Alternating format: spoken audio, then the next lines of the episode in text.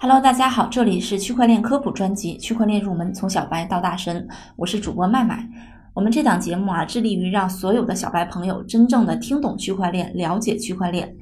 节目的开始呢，我们先宣布一个重要的消息，一一的粉丝要注意喽。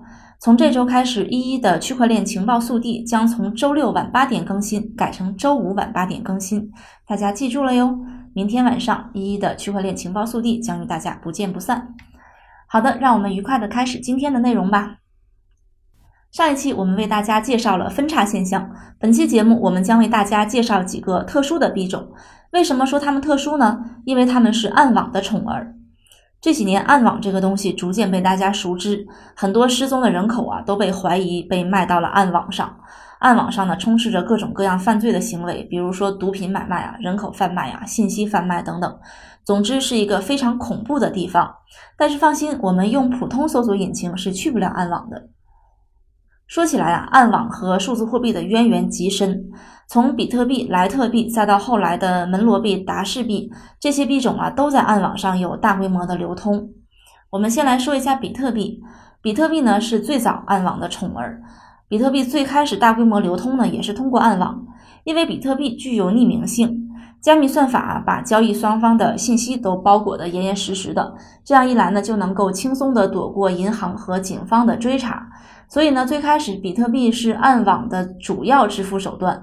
可以说，比特币在八年内暴涨三百万倍，它背后是离不开暗网交易的推动的。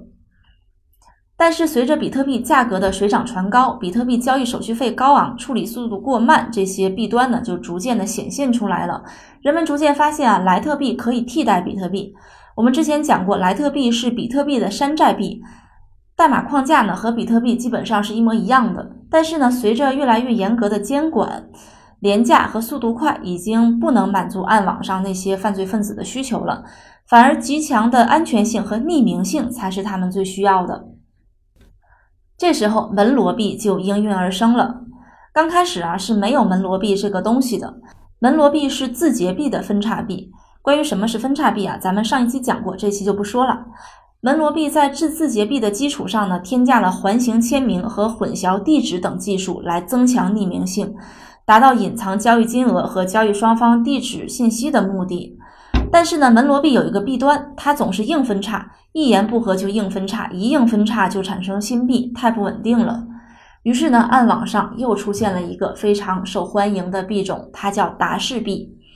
达氏币也是基于比特币的代码框架开发出来的，但是呢，达氏币在以匿名性方面有创新，它采用了混币技术，可以将几笔交易全部混币。混在一起，然后呢发往不同的收款方，这样一来呢，每一次混币都会使得追查到交易方发起地址的难度呈指数性的增长。通常呢，达氏币会进行三轮的混币来提高匿名性。无论是前期的比特币、莱特币，还是后面的门罗币和达氏币，这些虚拟货币呢，在暗网上的交易都是违法的，他们都需要洗钱。那数字货币是怎么洗钱的呢？我们今天也为大家简单讲一讲。数字货币的洗钱方式和传统的现金洗钱方式不同。传统的现金洗钱呢，就好比之前黑手党洗钱是通过收购洗衣店的方式，而数字货币的洗钱呢，就稍微复杂了一些。我们下面简单说一说，数字货币洗钱最常见的方式是分流和整合。分流和整合啊，就是通过使用混淆账户的方法，让别人无法分清账户到底是谁的。这样一来呢，就可以躲避追踪。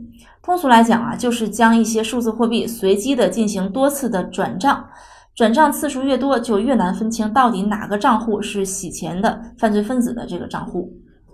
分流和整合说白了，就是用好几个账户来回的转入转出比特币。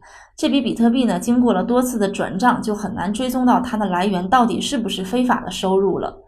而且现在已经出现了很多专门的团队来提供洗钱服务。他们从客户手中呢收取大量的想要洗白的数字资产，然后呢把它们混合在一起，将混合后的洗白的资金呢再还给客户。这种方式其实也是通过混淆信息的方式来躲避追踪的。